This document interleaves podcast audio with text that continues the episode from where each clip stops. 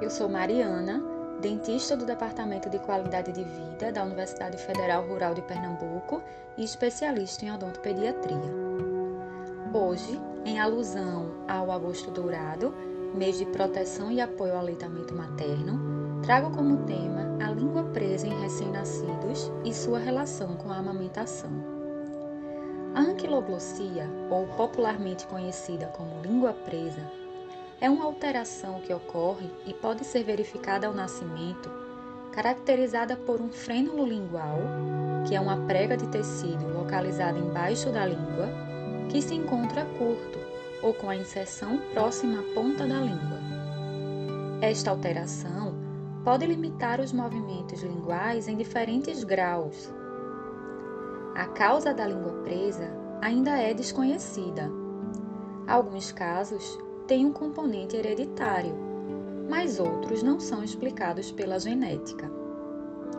A prevalência em recém-nascidos varia entre 0,52% a 21%, sendo mais frequente no sexo masculino. A restrição da movimentação da língua pode gerar implicações na higiene oral, predispondo a cárie dentária, bem como distúrbios da fala, bullying durante a infância e adolescência, com consequentes problemas sociais e de desenvolvimento. E em relação ao recém-nascido, pode levar a dificuldades em realizar a correta sucção, gerando dor no mamilo materno, transferência inadequada de leite, resultando em uma amamentação ineficaz, com baixo ganho de peso e o desmame precoce. Em relação ao recém-nascido, a língua presa ainda é um assunto controverso dentro e entre as especialidades médicas e equipes multidisciplinares, quando se discute qual a interferência na amamentação e qual o melhor tratamento indicado. Os tratamentos usuais incluem fonoterapia ou a cirurgia para soltar a língua presa, a frenotomia.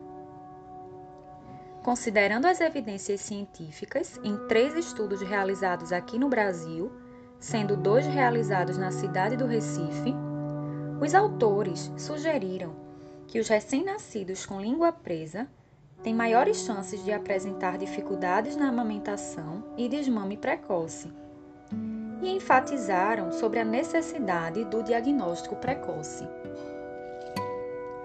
Vocês sabiam que em junho de 2014 foi sancionada uma lei federal de número 13002 que obriga a realização do diagnóstico da língua presa em todas as maternidades do país?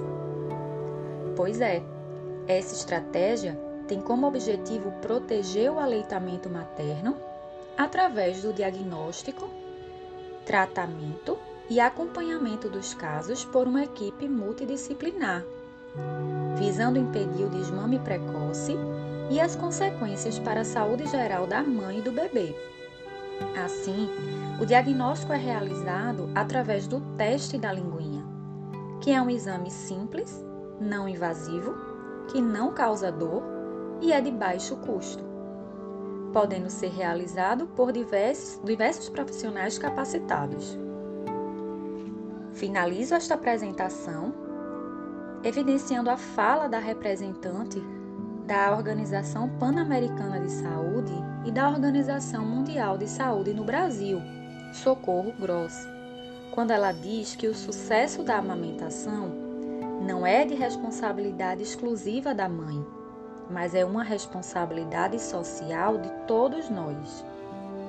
Então é isso, pessoal. Se ficou alguma dúvida sobre o assunto, envie um e-mail para ssb.projep.ufrpe.br e até a próxima!